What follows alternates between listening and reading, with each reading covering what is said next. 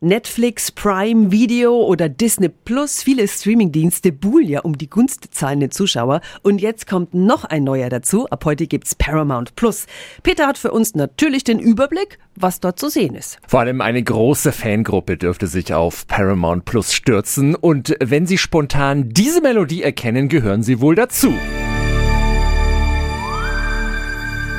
Star Trek. Fast alle bisherigen Serien und Filme werden jetzt gebündelt bei Paramount Plus und dazu auch gleich eine brandneue Serie Star Trek Strange New Worlds. Das eben war ein Auszug aus der Titelmelodie. Es wird nostalgisch, denn die Serie erzählt die Abenteuer des berühmten Raumschiffs Enterprise bevor es von Captain Kirk übernommen wurde. Also Star Trek ist jetzt halt nicht so meins. Was bietet Paramount Plus sonst noch so?